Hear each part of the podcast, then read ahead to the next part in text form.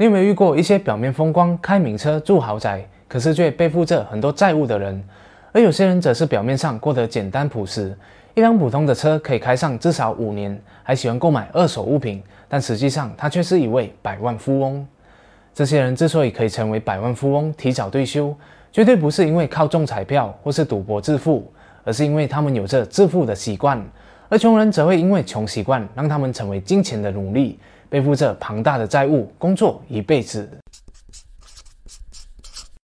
嗨，大家好，我是熬夜，陪你一起学习学校没教的知识。今天好要和大家分享的这一本理财书叫《习惯致富二》，作者是汤姆·克利。他花了五年的时间，研究了两百三十三位百万富翁的生活习惯，也观察了一百二十八位在贫困中挣扎的人，最后总结出了有钱人和穷人不一样的生活习惯。汤姆·科利提出，习惯可分为两种，一种是日常习惯，第二种则是关键习惯。日常习惯就是简单、基本独立进行的习惯，比如每天洗澡、上班走路的路线、拿筷子的方式，而这些习惯对我们生活上的影响并不大。而关键习惯则是会为你的人生带来连锁式变化的习惯，它主要有两个效果：第一个就是帮你排除掉坏习惯，第二个则是帮你培养出附加习惯。什么意思呢？就让好月举一个例子来说，理财就是一个关键习惯，它能够帮助你排除乱花钱、冲动购物或是赌博的坏习惯。因为有理财的人就懂得控制金钱的支出。另外，理财也会帮助你培养附加的习惯，比如学习投资。会理财的人懂得让金钱工作，不会让所拥有的钱存在银行里面贬值，而是主动寻找投资工具，像是股票或是其他资产，让钱越滚越大，享受复利并且保值的效果。这本《习惯致富二》是讲述这两位律师，分别是汤姆和约翰的故事。他们虽然有着相同的职业，也赚一样多的钱，但却有着不一样的理财习惯。而不一样的理财习惯，也继而影响着他们在人生阶段中的每一个决定。最终，一个成为了百万富翁，提早退休，而另一个则过着穷困潦倒的生活。在他们的结婚阶段，从购买订婚戒指、筹备婚礼，再到度蜜月的花费。约翰就比汤姆多花了五倍的钱。汤姆在这一个阶段能省则省，比如不买名牌蒂芬尼的戒指，办婚礼也尽量把费用控制在预算内，并且选择了在本地度蜜月。相反的，约翰就不怎么节约了，他甚至不惜贷款来购买昂贵的戒指而出国度蜜月。不节制的开销，再加上贷款的利息，这就造成了他在结婚的花费比汤姆多出了五倍之多。如果你说结婚的花费只是一次性，不足以影响我们的下半辈子，那你就要回到好月刚才所提到的关键习惯了。而你也能够在接下来的故事中明显看到汤姆的致富习惯和约翰的穷习惯是如何影响他们的一生的。就拿买房子的故事来说好了，汤姆有着储蓄的好习惯，他每个月都能确保从工资中抽出一部分来存钱。几年后，他成功存下了一笔可观的数目，这为他买下第一栋房子带来了不少好处。他用了存款来支付很高的首付金额，所以很多银行都愿意以利息低于三 percent 的方案来给他提供贷款，而且还款期限也从三十年减至了十五年。除此之外，汤姆甚至每个月都会主动多偿还贷款，以便能够早日还清债务。反观过来，约翰则没有储蓄习惯，所以当他要购买第一栋房子的时候就困难重重，因为他给不了很高的首付。所以银行就要求他以更高的利息五点五趴，以及更长的还款期限三十年来借贷。最后，当他们两个人要卖房的时候，在扣除了律师费和手续费，汤姆卖出房屋所赚的利润竟然比约翰高出了整整六倍。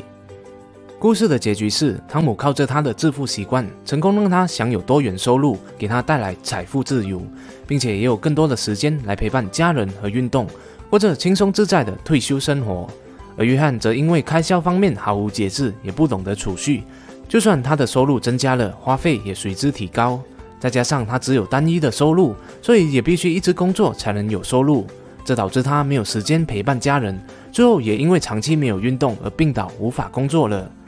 而少得可怜的存款和退休金也无法帮助他度过这一个难关，所以他不得不卖掉自己的房子来过生活，过着穷苦懊悔的下半辈子。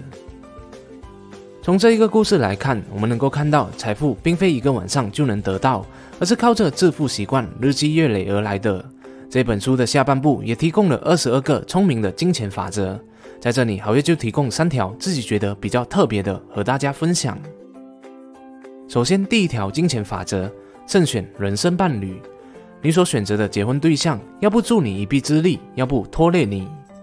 汤姆之所以能够达到财富自由，他的老婆也做了不少贡献，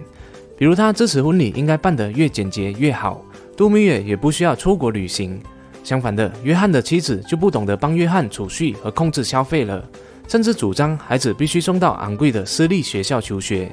最后，当约翰病倒时，他的子女因为无法承担昂贵的学费而必须退学。所以说，除了外貌，你希望你的另一半是一个怎样的人呢？他的工作态度如何？在工作上认真还是懒惰？他会节约花钱还是喜欢购买奢侈品？对于学到老活到老的态度是什么？是否喜欢阅读？又喜不喜欢学习不熟悉或是新颖的事物呢？好好的思考一下，你要结婚的对象是哪一种类型的人，否则你将会和一个价值观、梦想、目标或人生计划上都和你天差地远的人共度一生。当然，好业认为你所认识的对象，你身边的人都是因你而来的。如果你找不到自己想要的对象的话，那问题肯定就出现在了你自己。只要检讨修正，做好自己想要成为的人，你就一定能够吸引到自己的理想对象。第二，创造多重收入。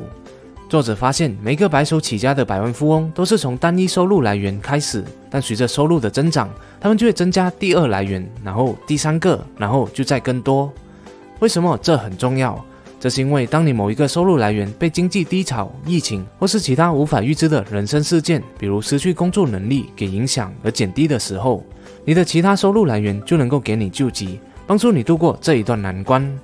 在那时候，你不需要激烈的改变你的生活形态，人生计划也不会完全被打乱。所以说，除了不要把所有的鸡蛋放在同一个篮子里，你也要确保你有不止一只母鸡来帮你下蛋。作者提出，创造多重收入来源有两个方法：一，量入而出，节俭储蓄，每年存下你的净收入百分之二十或是更多，并且学着以剩下的钱来过生活。先存钱会逼着你降低你的生活水准，用剩余的部分来养活自己。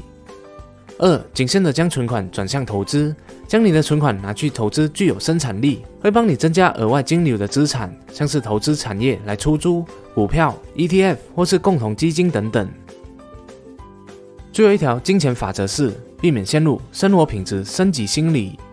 许多人收入提高后，比如升职加薪或者发了一笔横财，就会控制不了自己的欲望，马上去购买下不必要的奢侈品、换新车或是出国旅行等等。